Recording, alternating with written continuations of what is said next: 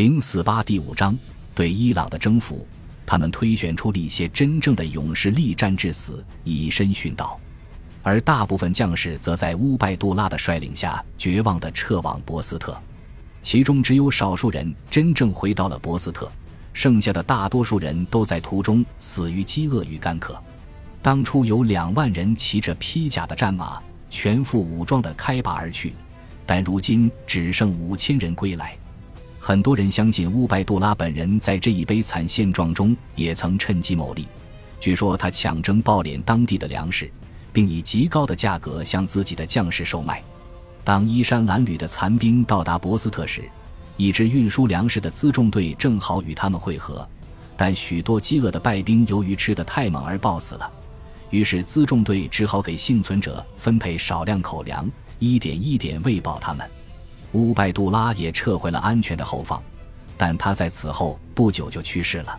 后来的诗人用尖酸无情的笔触讽刺了他的无能，以及更要命的，他贪得无厌的品性和剥削自己士兵谋利的恶行。你被委以首长的重任，但在激战正酣时，你却一手把将士们毁灭。他们说，你与他们并肩前进，如同父亲一般。你的愚行却伤透了他们的心。伊卡菲兹粮食你卖一整迪拉姆。当我们追问谁应为此受惩时，你将他们的牛奶和大麦收入私囊之中，又向他们售卖未成熟的葡萄。这或许是自大征服运动开始以来，穆斯林军队遭遇的最严重的一次挫败。镇守伊拉克的哈查吉决定复仇。他此时似乎对尊毕勒的威胁忧心忡忡，因为他很可能会进攻那些已经处于穆斯林统治下的地区。如果他与伊朗当地民众的叛乱相互策应，那么整个伊朗地区可能不保。他急忙致信大马士革的阿卜杜马利克哈里发，解释说：“您的军队在西斯坦遭遇了灭顶之灾，只有少数人得以逃脱。敌人因击败了伊斯兰的军队而心高气躁。”他们已经侵入了穆斯林的土地，攻取了所有要塞和堡垒。然后他表示自己有意从库法和巴士拉派出一支大军前去征伐，并向哈里发寻求意见。哈里发则将全权委托于他，命他自行定夺。于是哈查吉便开始着手召集军队。他分别从巴士拉和库法各募集了两万大军。他发足了全额军饷，以便他们能配齐战马和盔甲。他亲自检阅了军队，为那些以勇猛著称的将士发放了额外奖金。他在军营周边设立起集市，以便士兵能够购买补给。他还发起了一场讲道，以激励战士们为圣战献出自己的一份力量。这支远征军被称为“孔雀军”，因为他们的衣着装备十分高贵华丽。尽管战前准备非常充分。但这场远征最终却酿成了早期穆斯林征服史上唯一一次大规模兵变，这是阿拉伯军唯一一次拒绝作战并倒戈反抗穆斯林政权统治者。而这场变故远比表面看起来要复杂。在此之前，哈查吉为强迫伊拉克城镇中的民兵听命于他和大马士革的哈里发已经操心了许多年，将他们派往遥远的地方艰苦作战可能是十分冒险的行为。因为假如他们成功，他们就会变得富足，甚至就地定居下来；但假如他们没有获得成功，他们的战斗力就会崩溃瓦解。他任命了一个名叫伊本·艾什阿斯的人统帅全军。与不幸的乌拜杜拉不同，艾什阿斯出身于阿拉伯南部的大贵族世家，他是前伊斯兰时代王族坚达家族的直系后裔。他同时也是一个高傲的人。不愿任人发号施令，他是哈查吉在伊拉克的首要政敌之一。哈查吉任命他为远征军主将，这无异于向他递出了金杯毒酒。起初战事顺利，尊毕勒似乎早已得知穆斯林正加紧备战，于是他向伊本艾什阿斯致信求和。然而他并没有收到回信。随后穆斯林军便开始按部就班地占领他的国土，他们一片地区接一片地区的稳步推进。在占领区安排水关，在道路上设立哨卡，还建立了一套军用游弋线路。然后，伊本艾什阿斯务实的决定暂停进攻并巩固占领区，待到明年再继续推进。他致信哈察吉禀报了自己合理的军事行动，却受到了哈察吉的猛烈抨击。哈察吉谴责他胆小软弱，行事不决，根本就没想要为之前牺牲的穆斯林将士复仇，并命令他立即开拔，继续进攻。于是伊本艾什阿斯询问属下如何应对，大家一致认为哈察吉的做法不可理喻，就是存心羞辱这支军队和他们的主帅。其中一人如是说。他根本不在乎你的死活，而只是强迫你深入这片山崖险峻、隘路狭窄的地方。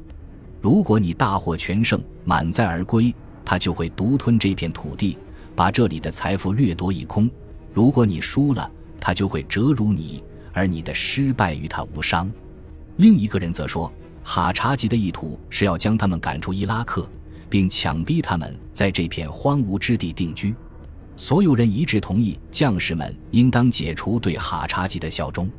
于是，伊本艾什阿斯决定至尊毕勒和在此牺牲的穆斯林烈士于不顾，率领部下回军向西进攻五麦叶王朝统治下的伊拉克，并进而反抗整个五麦叶王朝。这场叛变并没能成功，伊本艾什阿斯和他的伊拉克军队被来自叙利亚的五麦叶军击败并消灭了。但这则事例在大征服的历史记载中仍旧占有一席之地，因为这是第一次有穆斯林军队认为维护自身权利、反抗穆斯林政权要比为伊斯兰教扩张国土更为重要。这也是第一次有穆斯林军队认为维护他们的稳定俸禄要比获取新的战利品更有价值。从这一事例中，我们能够看出，此时的大征服运动已经开始逐渐失去动力了。穆斯林军在阿富汗南部的失败，标志着对伊朗征服的结束。只有在东北方阿姆河以外的地区，战争仍在继续。穆斯林对伊朗的征服是不彻底且不连续的，这些性质对后世的文化产生了重要影响。在叙利亚、伊拉克和埃及，穆斯林征服运动促成了阿拉伯语的兴盛。阿拉伯语在这些地区不仅成了贵族文化的载体。还成了人们日常生活中的常用语言，但在伊朗却并非如此。大征服之后的两个世纪中，或者在某些地区更长的时间内，阿拉伯语都是帝国的行政语言，同时它也是宗教或哲学语言，但它却并不在日常生活中被人们所应用。当九世纪到十世纪，伊朗的独立王朝脱离哈里发的统治时，波斯语是他们的宫廷语言。这种新波斯语由阿拉伯文字母写成，并包含了大量阿拉伯语介词，但它的语法和基础词汇则完全来源于波斯语。波斯语是一种印欧语言，与闪米特语族的阿拉伯语有着显著差别。与埃及的情况相比，两国差别十分值得思考。在六百年，埃及没有人说阿拉伯语，但最晚到十二世纪，所有人都已会说阿拉伯语。到现代埃及已经成了主要的阿拉伯文化中心。同样在六百年，伊朗没有人说阿拉伯语，而到了十二世纪，他们依然不说阿拉伯语。阿拉伯语在伊朗成了特定的知识分子语言，地位和中世纪欧洲的拉丁语十分类似。到现代，伊朗仍旧明显不是阿拉伯国家。伴随着波斯语言的留存，波斯的政治文化形态也幸存了下来。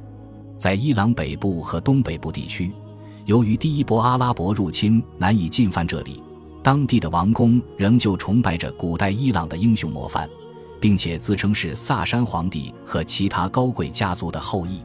这些诸侯国的宫廷几乎就是一个个伊朗传统文化的宝库，从这里兴起了十世纪伟大的波斯文艺复兴，涌现了诸如菲尔多西的《列王纪》等名著。非阿拉伯文化在伊朗的幸存，应当部分归因于初期阿拉伯征服的特性，因为阿拉伯人定居的步伐十分缓慢，而且征服者并不介意将当地固有的权力结构完整保留下来。